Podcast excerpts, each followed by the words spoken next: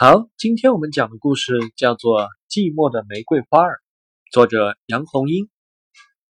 一连好多天，阴雨绵绵不断。蜗牛困在它的小公馆里睡了几天，一觉醒来，天已放晴。蜗牛却并没有因为天气变好而心情变好，反而越来越烦躁不安。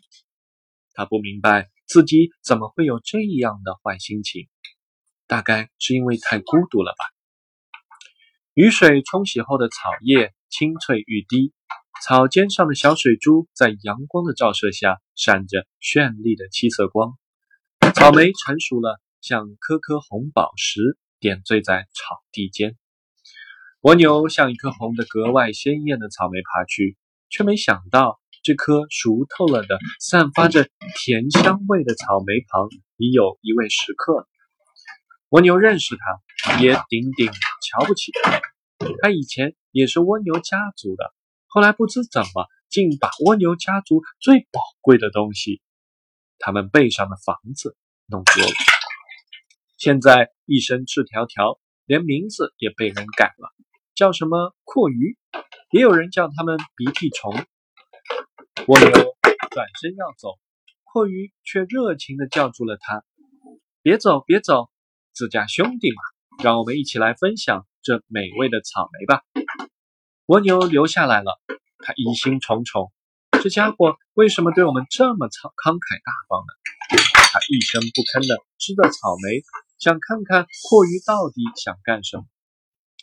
蜗牛兄弟，阔鱼一边吃一边说道：“其实我们本是一家兄弟，只不过我现在没有了房子。”但是我们的爱好是多么的相似，他喜欢吃草莓，我也喜欢吃草莓。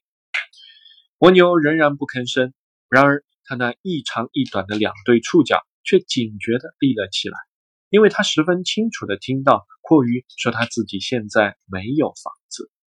阔鱼热情洋溢的弹性很高，我们做好朋友吧，友情会给我们的生活带来无限的欢乐。说的好听，说不定他是在打我房子的主意里。不要贴着嘴巴假装。我得提防着他。蜗牛心里这么想着，嘴里便冷冰冰的说道：“对不起，我不喜欢交朋友。再见。”蜗牛离开阔鱼后，心情更坏了，只想找个热闹的地方散散心。一阵阵花香随风飘过。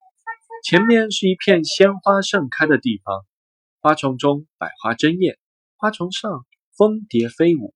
有一朵刚刚盛开的红玫瑰，把蜗牛深深地吸引住了。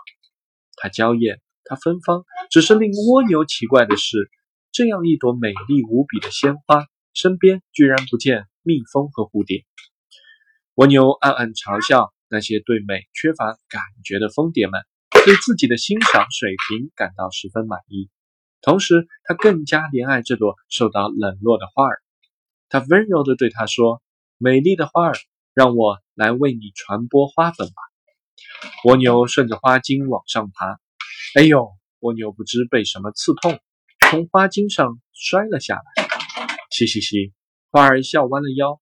蜗牛仔细一瞧，这才发现这美丽无比的花儿身上竟长满了尖刺。蜗牛非常遗憾地叹了口气：“你怎么浑身带刺呀？”玫瑰花回答得很干脆：“为了保护我自己不受到伤害。可是我接近你是因为我喜欢你，并没有伤害你的意思。谁知道你安的什么心呢？”蜗牛很委屈，甚至觉得这朵花儿原来并不是那么可爱。他终于明白了，他身边为什么没有蜜蜂和蝴蝶。看那边的花儿们，好幸福，好快活啊！它们轻轻地摇着婀娜的身子，仰着笑眯眯的脸，有的在和蜜蜂亲吻，有的在看蝴蝶舞蹈，还有的在与清风细语。再看这朵孤独的玫瑰花，它寂寞地开着，看来它只是孤芳自赏，直到凋落。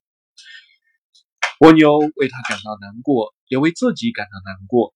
此时此刻，他多么希望身边有一位朋友，有一位像阔鱼那样真诚、热情的朋友。